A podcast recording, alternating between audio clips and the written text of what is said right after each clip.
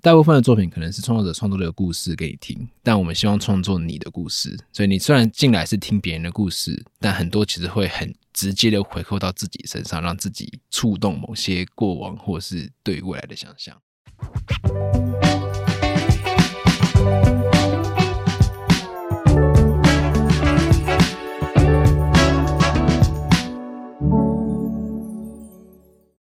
在设计里看生活，在生活里找设计。Hello，各位设计关键字的听众朋友们，大家好，我是 Shopping Design 的编辑雅云，欢迎收听今天的系列单元《设计新商业》。这个单元呢，呃，是今天刚与大家见面的一个热腾腾的新单元。那在这个单元当中呢，我们会透过不同的案例、设计的视角，带大家找到提升品牌价值的观点，还有持续进化的方法。那今天设计新商业的首位来宾呢，我们邀请到了体验设计公司惊喜制造的。创办人之一陈兴龙，邀请兴龙来到我们的节目当中，要与我们聊聊体验设计以及体验到底该如何变成一种商业模式？让我们一起欢迎兴龙。嗨，大家好，我是兴龙，祝各位生意兴隆。超烂梗，还好吧？很开心，很开心来到虾皮比赛，耶！对，很欢迎兴龙。那是在节目开始之前呢，就是还是不免俗的要请兴龙介绍一下惊喜制造这个品牌，它在做什么，以及它为什么叫做惊喜制造，就是当初为什么会有这个名称的设定，这样子。哦，真假要讲这么好啊？那惊喜制造当初。哇，这好像可以讲吗？可以讲吗？为什么不能讲？哦、有什么？那你再决定要不要剪进去？好，因为我之前二零一五年在伦敦念书，一四一五年在伦敦念书，然后那时候呢，在伦敦呃生活非常多有看到很多有趣的事情。对，那当时其实我觉得娱乐选项这件事情，然后我就在伦敦我们看到了不只是电影，然后或是展览。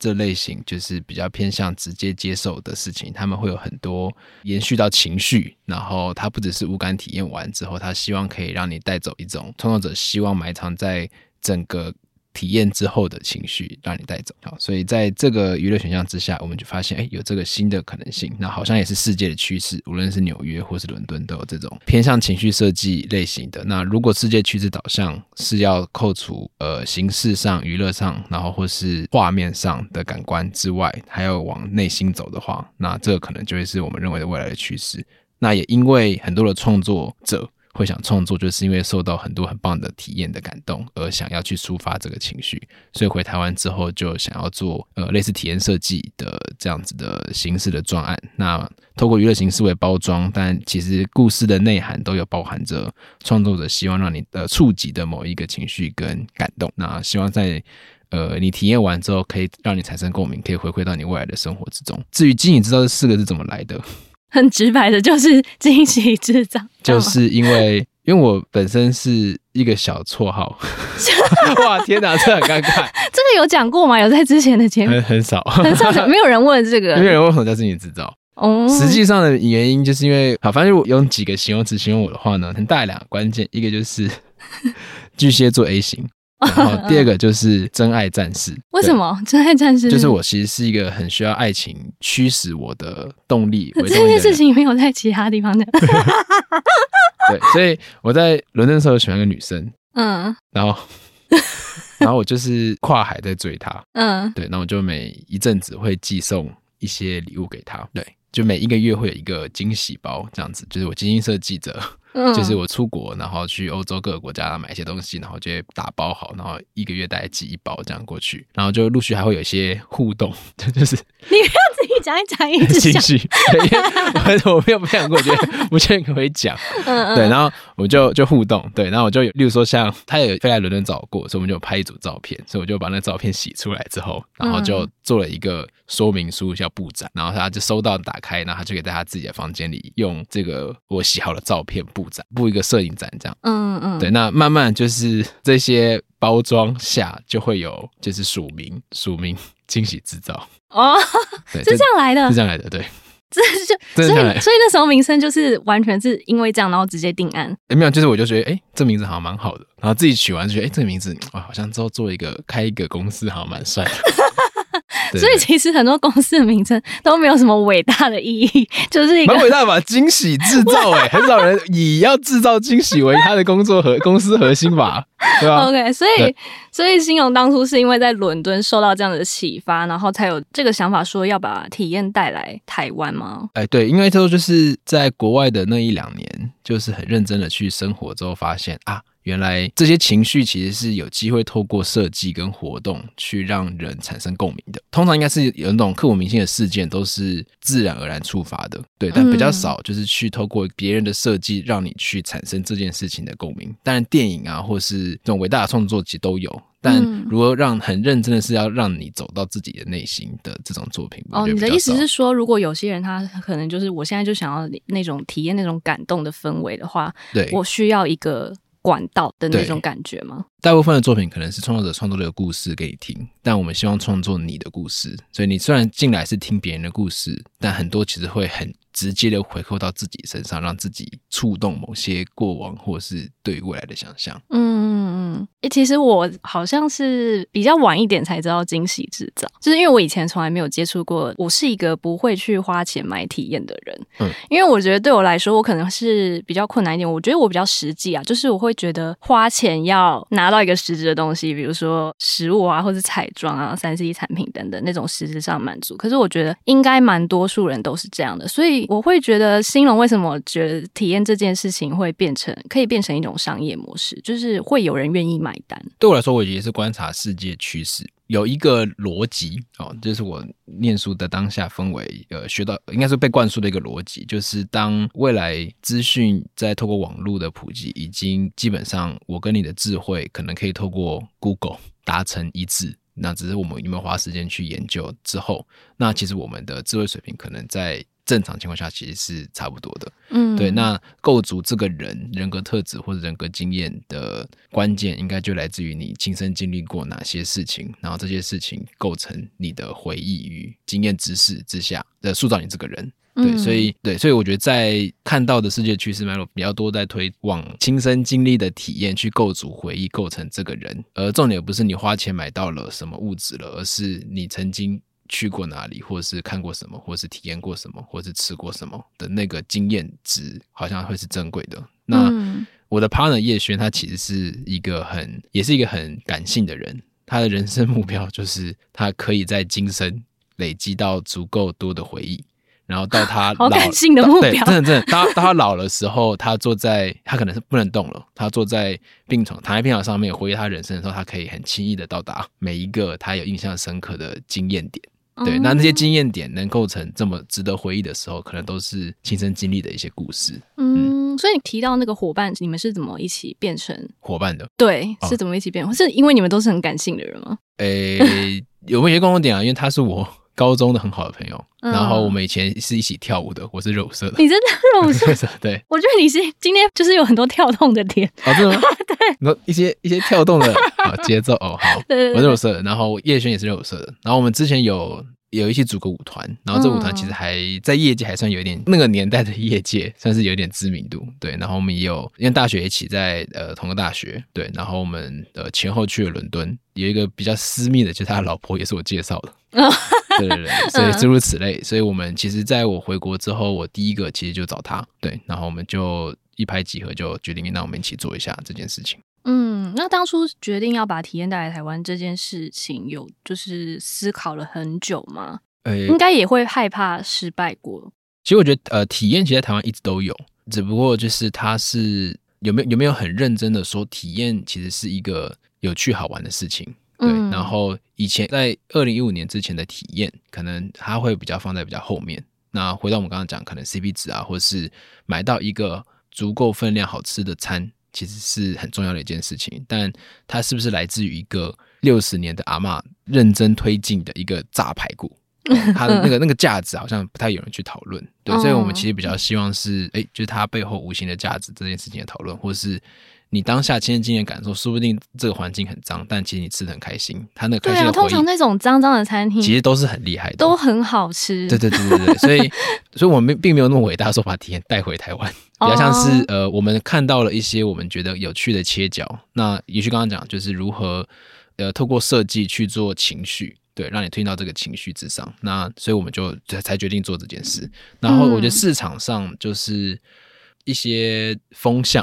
风向是。举例来说，嗯、那前后几年比较有名的事情就是江上成回来开肉。嗯，对，那表示呃，台湾的经济餐饮其实，在江主厨进来之后，一定会有一个很大的波澜。嗯，那随后刚好就是米其林亚洲五十大的标章，无论是酒吧或者餐厅也进来台湾，然后所以酒吧就是 bartender 突然的也会想要去追寻这些标章，都开自己的店，然后都很厉害，所以各种餐饮体验、饭体验。逻辑下的文化逐渐兴起，那我们是不是可以做些什么，在这个潮流之上？对，嗯、所以，然后刚好那时候回台湾，其实也是想做这类型的体验。那国外其实有非常多的案例，只不过一下子要做到那个等级，可能大家听过的 Sleep No More 或者 Secret Cinema 这种超大规模两千人、一千人的。一整栋或者一整个城的体验，其实是很难一触可及的。嗯，然后台湾人口基数又比较小，所以他的呃喜欢艺文、喜欢新奇体验的人数的比例，其实也不会像海外这么大。好，那所以我们其实做餐饮，我们会想要从餐饮出发点呃为出发。那一方面也是因为当时我们其实做一个很简单的 research，就是我身边朋友就是愿意花钱。每个月去吃餐酒馆，去吃居酒屋，然后开酒，然后开红白酒一瓶，然后点调酒点到很多杯，这种就是大概一个月会花一万块去吃这一些比较贵的好吃的或是食物。你可能不花这一万块，你吃便当或者泡面也可以活着，但他们还是会想要好好的犒赏自己，去跟朋友一个月花一万块去吃饭。酒酒很重要，对。但如果今天叫你舍弃这一万块去全部看电影，好像不会，然后不会，我会觉得我在家，我会不会讲这些？会，我会，我会招来黑粉。对，就是一万块，如果先叫一般人去选择，大部分的普世呃民众去选择他的一万块的娱乐选项，然后你叫他去看电影，不会看五十部，然后去看演唱会，不会每每个月都看一万块，然后你叫他去看剧场、古典音乐、音乐剧，也不会每个月看一万块，所以固定花钱消费的就是快乐的。纪念日的就是餐饮，对，嗯、所以在这个选项之下，其实餐饮对我们来说是比较好的入门去做呃体验设计的加成，对。嗯、那所以如何在一般的餐之上去创造我们所说的情绪的推进，然后因为我们目的其实不是吃一套好吃的餐或者是一套完整的餐，那当然这都是呃 must must have，对。但我们更往下想要多做一层的，就是在你吃到好吃的一套餐的之后，有没有办法做出一个很棒的跟来的那个伙伴的一个旅程，一个难忘的经验，嗯、或者是你甚至在这边有机会可以告白。我讲的告白是指袒露内心的话，去跟他们有跟你的伙伴有更深一层的对话，而不只是“嗨，你最近好吗？” 那我这边可以偷问一下，嗯、未来惊喜知道有没有可能做什么爱情配对的体验？我、哦、你现在是 需要爱情吗？不是不是，这个市场需求感觉很大，你知道吗？我知道，因为 我们我们其实下半年会做无光晚餐，再做一次。我们一六年做过一次，嗯、然后一八一九年又做一次，嗯、然后我们下半年在九月目标九月再做一次第三季。对，那这一次的主题就是找到一个跟你频率相近的人。要怎么找？嘿嘿，要怎么找就就要留待后续这样。所以欢迎你也带男生来约会。没有，我已经有伴了，很久伴了，对。哦。哦，对，听众听众不知道，欢迎你带，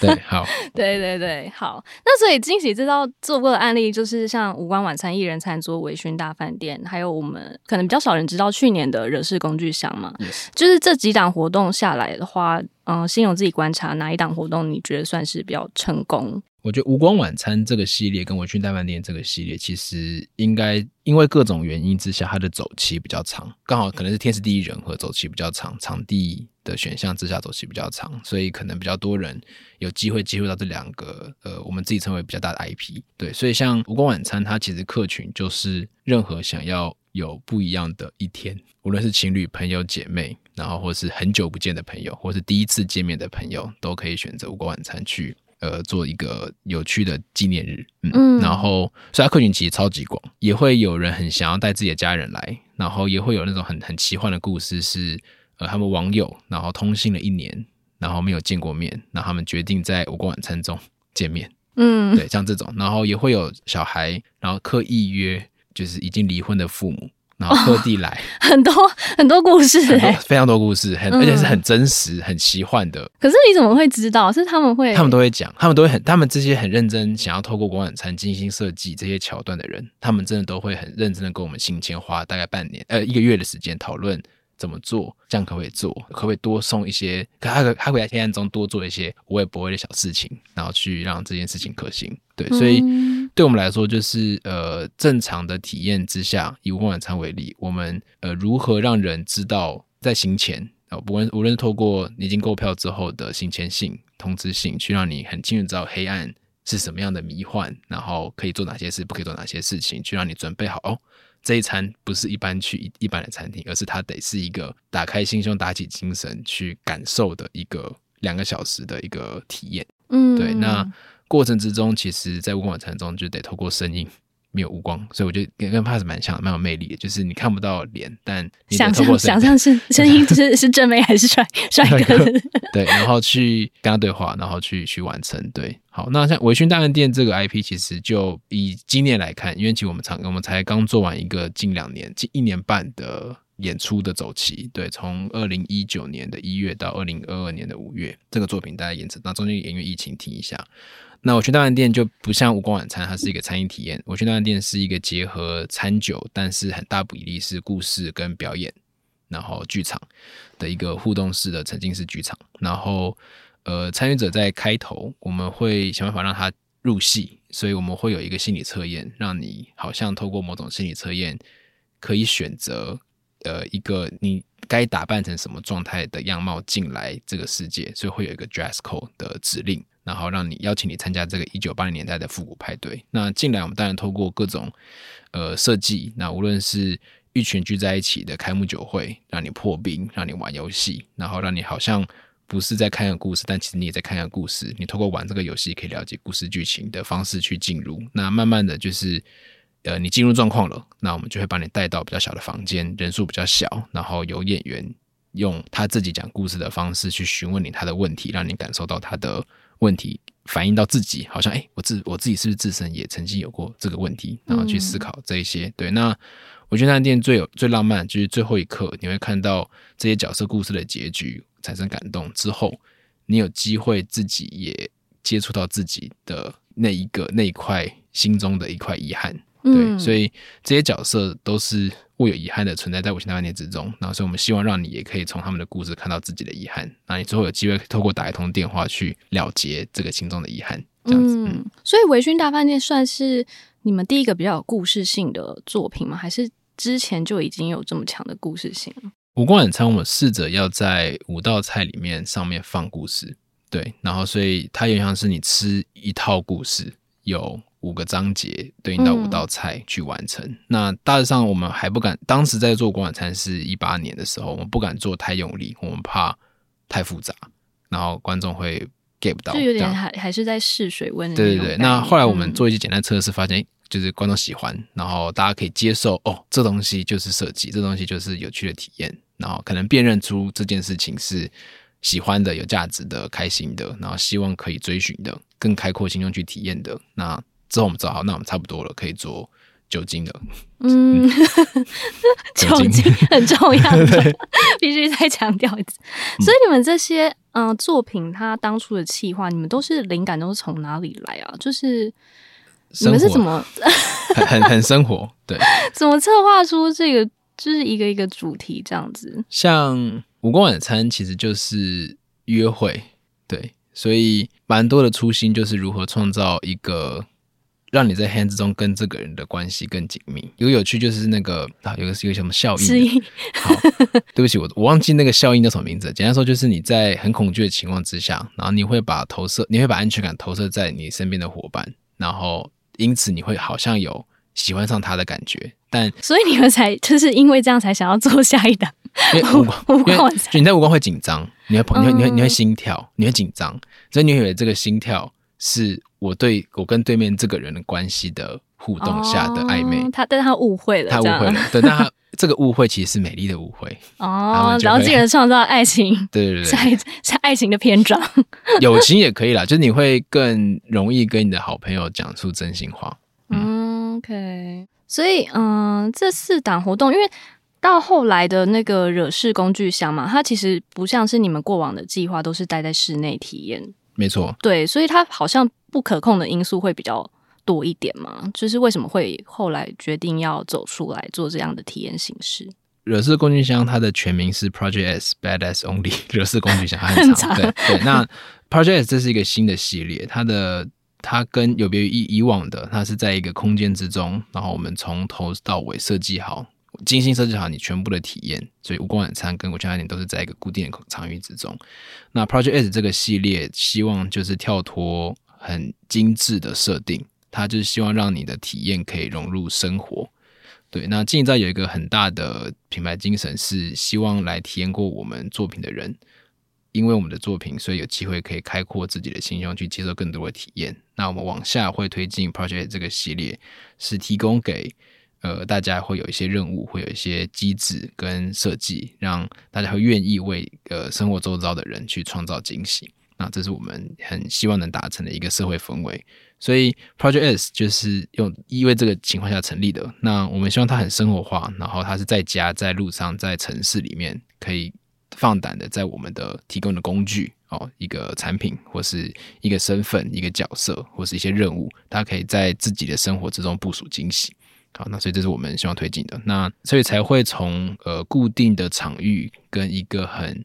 呃设定好的世界观推进到 Project S，它就是一个开放式的。然后他可能在路上，然后可能是你从呃一切是从你家从呃在家里收到一个工具箱、一个任务包开始去部署，follow 这个任务包的任务之后，你可以去在生活中部署你的惊喜。那它的推进可以从你身边很重要的人寄一封信，写个纸条给他。然后一路到就是有一天，就是有一千个同样跟你收到这样的任务的 badass 们，他们一起上街头去对跟这个城市对话。嗯，所以这个形式你们当初有害怕吗？就是有，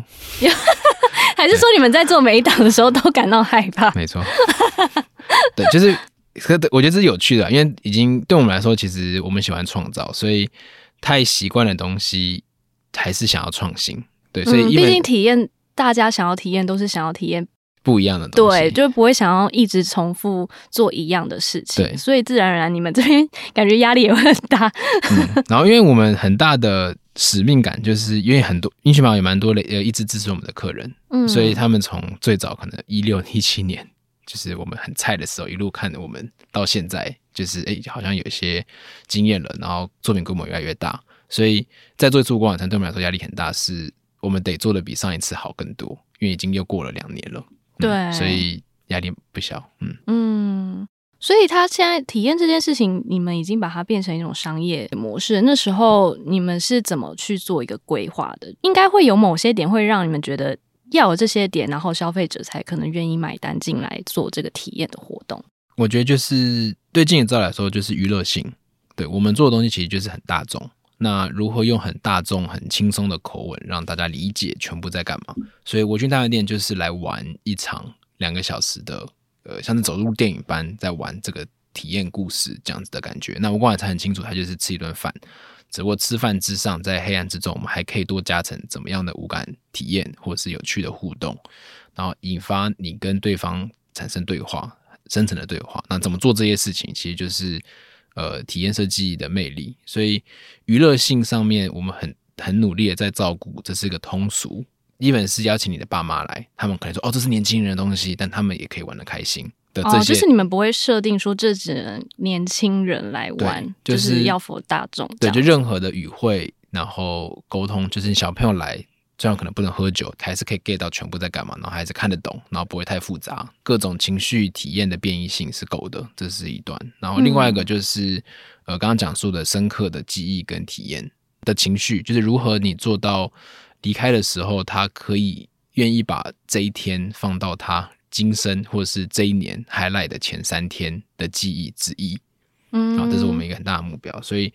呃，我们很希望，我们很喜欢体验后的隔天。后天一个礼拜后再咀嚼那一天的的那个梦幻的那个迷幻的那个情绪感受，对，所以呃，如果创造情绪设计这件事也是我们呃喜欢的，对。那我觉得有别于一般的偏商业性质的活动，大部分会希望很有效、很快速的用大块的视觉或者很直接的沟通语汇去抓住消费者的眼光，给予你这个产品印象。那但对我们来说，就是可能在一个礼拜后，他不一定会记得当时这一天的这个单纯只有视觉跟动态的感受的这个感动。对，那如果走到情绪，才是我们自己最想，我觉得会做出体验差异化的地方。所以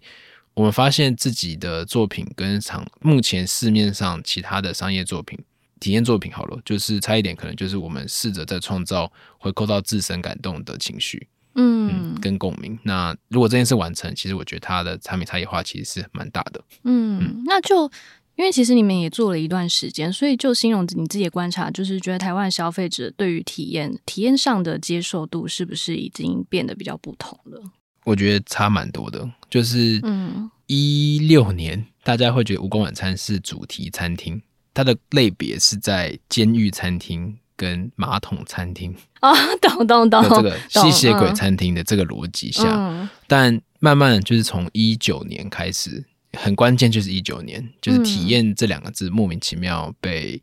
各大媒体或杂志沉浸式体验啊什么之类的。一开始二零零九年体验，二零二零才开始沉浸式体验，嗯、对，所以开始出现这几个字，然后外加就是政府在推行五 G。对五 G 这这类型的科技上，那五 G 这类型科技上绑的产品线就是沉浸式体验。那无论是 VR、AR 或者是投影、即时互动这一整个脉络，所以政府在五 G 的推进之下，也是有助长体验、沉浸式体验这五个字的放到台面上前。那对经营者来说，其实我们从一而终都在做体验，对，所以我们并不会自诩说我们是个沉浸式体验设计公司，我们只是想要做好玩的各种不同类型的体验，加上。呃，可以触发你内心的情绪，对。那它是沉浸式，它是餐饮，它是互动参与各种类型形式的，其实我们都很愿意做。对。嗯，那欣荣你自己观察，为什么消费者会比较能够接受花钱来买体验这件事情？你自己有什么样的看法？我觉得是，我觉得这一阵子的产品多非常多，无论是电商，呃，可能电商是一个很大的 example。当呃获取物质资源。你可以很轻易的从线上平台去比价跟获取到它的时候，那所以购买这件事情已经不是像是我们会特别精心，以前会特别精心去百货公司要买一件衣服，对，然后还会先做功课，对，逛街是个体验，就不是了，嗯，所以就逛街可能是一个很快速就是拿到的一件事情，所以购买的这件事情往下再买什么，就回到我认为慢慢大家当理解体验的价值，或者是体验在呃，其实不知道，但体验可能这这个词汇在呃主流媒体上面，它慢慢变成一个某种趋势，嗯，然后文化娱乐圈也在推进体验这件事情，对，变成好像哦，就是讲是艺术，好像大家会觉得很有距离；讲是体验，好像比较亲民，对的之后，所以体验这个词汇在呃娱乐选项接受度上，它变成一个选项了。对，那怎么做到之间？对，那所以我觉得它因此产生客人，应该说大家无论是盲从，或是本身就因为各种体验之下，他他喜欢这类型的娱乐选项，他开始去放胆的去尝试新的事物。那对我来说，这也是一种体验。嗯，嗯，我觉得反而是因为就是真的像欣荣讲的，现在事情大家好像都变得很快速，也很方便，嗯、所以反而大家好像会去追求一个放慢。脚步，然后我想要去做一件很深层的事情，然后去好好的呃体验，专属于你的，对，专属于自己的体验。嗯、而且我我自己觉得啊，就是体验这个词，就是跟欣荣讲一样，就是它跟文创一样，就是有一阵子就是很常看到，嗯、然后。可是看到的时候，你却有点不知道要该怎么去讲它的定义。比如说体验的话，有有些空间或场域可能就是会丢出说，哦，我们这个空间充斥着我们特别挑选过的香气，或是我这边充满人情味。就是这部分好像要说是一种体验，好像也不是错的，你懂吗？就是，但是所谓的体验设计似乎是一种呃更深的东西，更强的连接性。所以说。兴荣这边来看的话，你会觉得，如果说有品牌或企业想要借由体验设计来转型的话，你会给予什么样的建议吗？我觉得他目前接触到，应该说这一路以来，应该接触到蛮多想要寻求合作的品牌。那无论是一般我们可以想象到的这种大众品牌，他们想要做产品的 promotion，那或者是也有在讨论说，诶，那我们这个产品这个服务有没有办法往体验设计的方向做？对，那我觉得这两个其实分可以分开讨论一下，就是一般产品类型的品牌们哦，就是会往呃，可能他会他可能是个大品牌了，还有自己的广告公司，广告公司会协助你去代操你每一年的品牌计划。对，那我看到是他们其实更愿意在有一些品牌啦，更愿意在每一年的这个大大笔预算之中，他们会愿意切分出一些预算是去做比较深层，然后甚至比较大众的沟通。那这个沟通之下，他们愿意放弃所谓的很直接的品牌曝光。你一进来就知道是、哦、是网红之类的那种。哎，没有，可能因为有些活动是一进去，它就是 logo 放超大，然后、哦、我什么都要大，什么都要显著。对对对，然后。嗯呃，其实慢慢的，客人或者一般的人，一般人已经有一点被这种视觉广告刷到疲乏了。对，你开手机 YouTube 跟 Facebook 都是广告，然后你进来一个展览活动也都是广告的时候，其实你会对于这东西自动过滤。对，所以呃，大家其实发现这些大的东西不一定是有效的咯。那有效的或许就会是你如何在整个体验之中，可以在最核心的关键。这个产品扮演一个关键的角色之后，你或许会对于这个产品更有记忆感，跟更好感。嗯，对。那慢慢越来越品牌愿意呃舍弃，应该不说舍弃，就是理解这一个可能看到了这个潮流之后，他们会愿意用比较不一样的方式去推进他的消费者去接触到他的产品之下的路径，而不是 always 的大清楚，然后直接，然后五彩缤纷去吸睛。对，那对，所以我觉得可以参考以现况来看，我觉得可以参考很多酒商的案例，就是。蛮多酒商他们不一定会使用大块的广告再去操作这件事情啊，他们反而会走向强调这种品味啊，对对对，比较精致，然后奇幻、特殊的体验去完成这件事。嗯、对，那好，那这是产品类型，服务类型的，其实我觉得体验设计的思维最简单的其实就是换位思考。嗯，对，就是要去想对方的感受。对，对，所以无论你是电商，或是你是呃一个广告串联的服务，这种就是或是一个。好，一个后台，一个平台，它最终其实就是看使用者需要什么，然后你给他什么。那我觉得，在这种服务平台类型的公司们，他们其实有很大的呃团队，其实在做 branding，他们其实已已经在用体验设计思维在看这件事情了。他们只是并不是用呃经营之道擅长的很娱乐形式去包装这个切角，去换沟通。嗯、对，那嗯，所以我觉得我自己观察到的台湾，其实现在越越来越往消费者导向，创造差异性。很大的一个环节也会是你的用户体验好不好？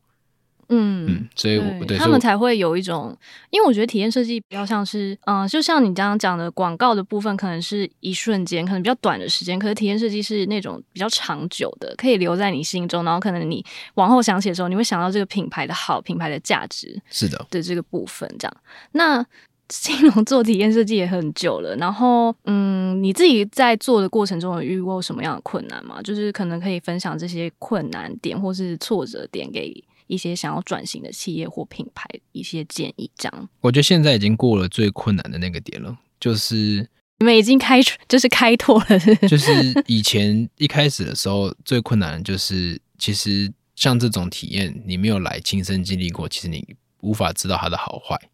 对，所以举例来说，像刚开始开五光晚餐的时候，就会有人说：“我在家关灯吃饭就好了，为什么要特别花一千五百块来你的五光晚餐？”一定会有这样的声音。嗯，然后那这个价值其实就是体验，对，就是就是就是创作者的跟体验跟对。那你在家煮饭就好，为什么你要去餐厅吃饭？嗯，对，的逻辑是这样。已经现况，我觉得已经不存不太存在这个问题了。就是消费者对于新形态的产品，它的接受度已经有别于。三五年前高非常非常多，所以反而是你如何很清楚的传递你的心、你的创新，然后把那些看不懂的东西变成浅显易懂的东西，让消费者可以理解。嗯，这个创新度其实我还是看得懂的，不会有距离。那我觉得这是关键。嗯、对，所以嗯，我觉得现况的困难已经，所以对于我们来说，就是我们在沟通新的作品的时候，都不会是哇塞，观众会不会完全不懂体验是什么，而是哦，我们想要做个很新形态的，我们想要做个很新形态住宿体验。嗯，所以那观众怎么知道这个住宿体验是有住宿，然后那个体验是什么？然后已经在想怎么沟通内容，而不是到底会不会有人看得懂这个东西在干嘛？对，那我们已经会假设大部分人其实都看得懂的了，所以只是如何找到。对，所以我觉得现况已经非常非常友善了。哦，所以就是可以，新荣这边就是鼓励大家可以多做尝试。对啊，我觉得我我个人甚至蛮看，我是觉得体验在，如果你。去看去参考各国的现在的生活发展的状况的话，其实对，嗯、就是体验体验的选项其实是很多的。嗯，不是只是那种街边的活动或者之类的。就是对啊，你去伦敦可能每一天，你你去伦敦可能三百六十五天，你每一天都可以参加一个不同类型的五光晚餐。的逻辑下，就他们已经普及到普及到就是你认真想要去体验生活的话，那伦敦三百六十五天都会有，每天都有新的东西出来，然后新的各种可能性，然后或者新的街道、新的装置艺术、新的展览、新的食物、新的餐厅出现，然后那些东西都是在推进没有发生过的事，这样。嗯。那你就新荣这边的观察是，嗯，你觉得对于体验设计的未来，你还有观察到哪些可能性？这样子，应该说，应该说，我们自己在做的时候，其实就是 IP 化，嗯、就是大部分其实大部分的内容产资公司最终在想就是如何一元多用、多元变现，政府的 slogan 对，就是呃，像微醺，我们最近在筹备影集。影集吗？对，那我们前导片刚拍完，那往下有一些操作。对，今天是可以透露这么多这肯定可以。对，也有小，也有出版社找我们出小说。对，所以微醺这个 IP，其实我们就希望它，呃，不只是成一次体验之外，那我们也会继续推进成，就是哦，有没有机会变游戏、变影集、变小说？那也这是两三年内的布局。那希望在两三年后，可以这些作品可以在呃慢慢推进之下成熟，然后完成上线。那我们也会在呃想跨出城市到可能高雄，所以下半年有目前都是在台北这样，嗯、对，所以下半年在高雄会有一个蛮大的沉浸式马戏团的巡演，对，然后还有马戏团，你们事业真的做很大，他应该他应该他的他不是马戏，他是一个形式，他那个那个移动式的展览现场，嗯，它会有三个作品一次放在同一个空间，然后你就像是去一个乐园一样，就是去逛街、吃东西、喝东西。可以选择三个作品去看，然后看完离开，还可以回来休息一下，再去看下一个作品的一个集中式的一个场域逻辑，让它可以巡演这样。嗯嗯。但我自己很好奇，是你们这样一档企划，通常都要花多久的时间来做啊？听起来就是很多细节要，要对对对，所以其实要看，其实如果是全新的新的企划，像我们有一档是二四年要上的，现在可能开始慢慢做了。就是要提前很久，很久，对。然后有一些是哦，就是像无光人在开启，其实大概半年就可以完成，就是已经熟悉了，然后我们知道大家在弄，然后呃拿来限制。呃，无光人在开启还需要半年，也是一方面也是因为呃这次让这是我们很认真的建构一个开案的流程，然后目标就是这个流程 run 顺的话，那未来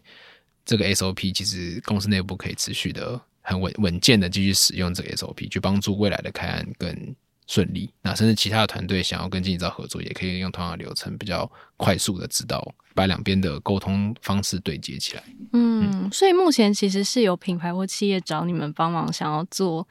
他们的体验设计相关的 case 吗？呃，蛮多，但因为我们其实时间真的比较有限，所以我们还是会对，所以我们就是还是会。嗯内部决议一下，就是哎、欸，这些是不是这搞不搞得定？我们怕就是我们接搞不定哦，所以还是有接，只是没有那么多，这样吗？对，所以我们其实更更多的是，我们有一个我们自有的作品了，大家又愿意用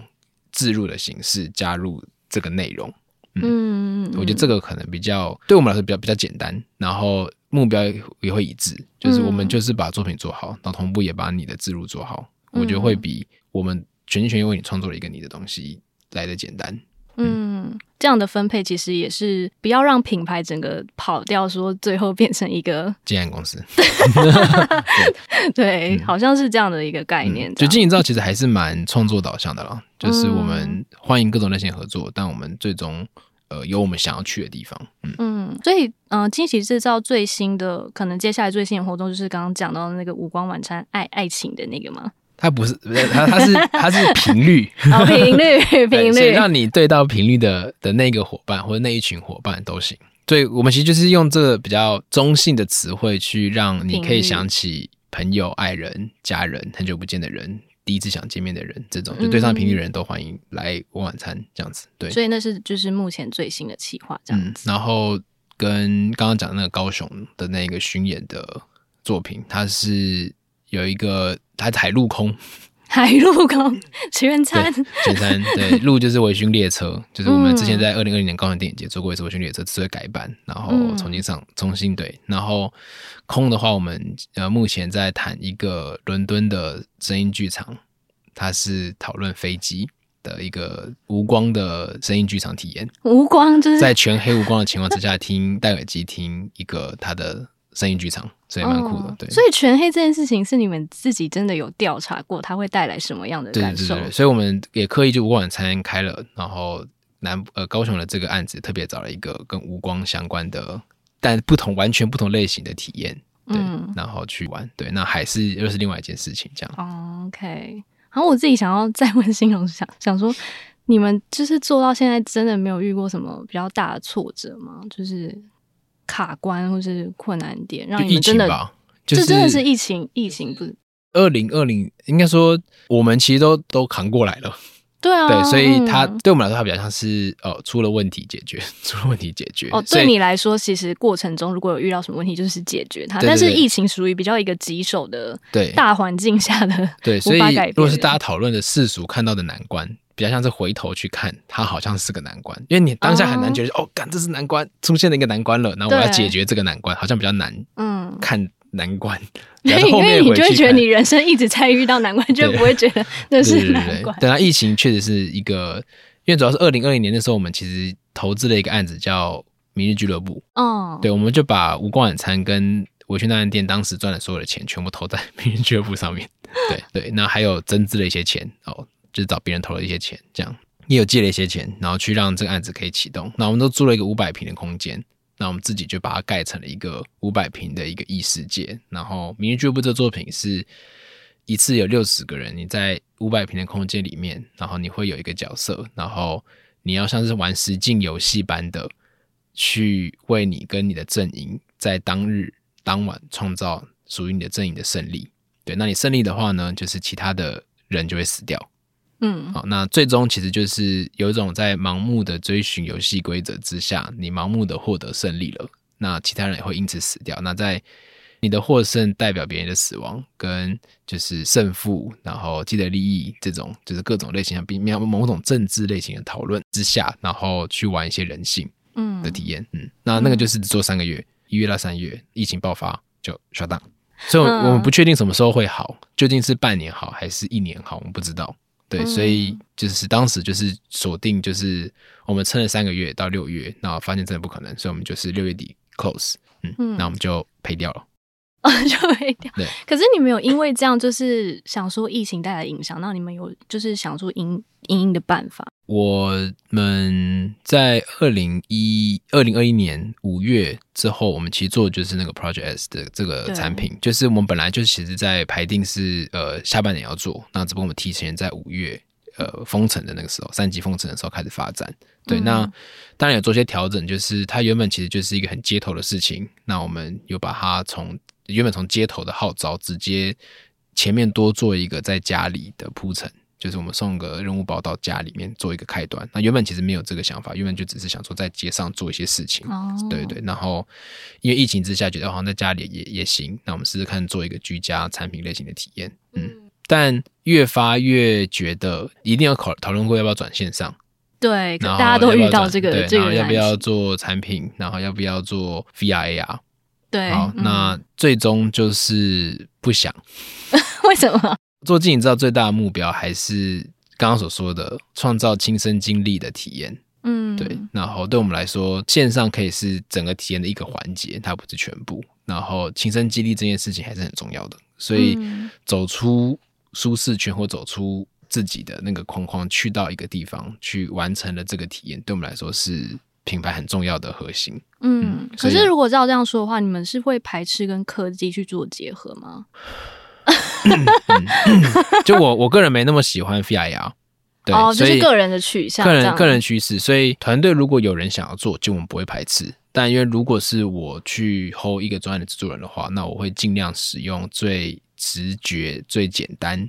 哦的，对，就是可能反而很笨，但是比较比较纯，对，比较比较直接，对，嗯、比较比较对，比较比较纯粹。嗯，对。所以，例如说，像我们很喜欢录音带，旧式的录音带，像这种，那一般人可能很少有机会听到旧式的录音带 CD，就反而会觉得这些很真实的类比下的东西，是你可能在现况体验不到的。那你要去看 VR，其实很多很多的选项可以操作。嗯、那一方面就是我觉得 VR 我们自己体验完的时候头很晕，所以它并没有一个我觉得哦，就是现在的科技到了，就是这个作品，这个这个这个素材使用了会。让整个体验更好、更好、更好、更好这样子。嗯嗯，对啊，因为我相信，其实兴隆在从伦敦回来后，然后做的这个品牌，它其实可能不算是带来啦，但我觉得也也有一点算是。开创性或是引导性的一个角色，所以我觉得其实是也有一点困难性的。可是我觉得惊喜制造很厉害的地方是，就是以往体验真的不会被认为是一个卖点，可是惊喜制造却让这件事情发生，然后也持续在创造各种体验的可能性，比如说线上线下的结合这样子。对，然后所以我觉得未来体验应该不会再只是发生在过去印象中那种街边的活动啊，那它可能也会在美术馆，就是新荣刚刚提到的啊，咖啡厅、书店或是各种的品牌或场域等等，都有机会去做一个策划或是串联等等的。对，然后所以今天就是非常谢谢兴隆来到我们节目当中，就是分享在体验设计上的心得跟心法，还有他的。血泪 血泪史的部分，这样子、嗯、对，所以很谢谢兴隆。好，谢谢谢谢 Charming Design。好，那设计关键字，我们下次见喽。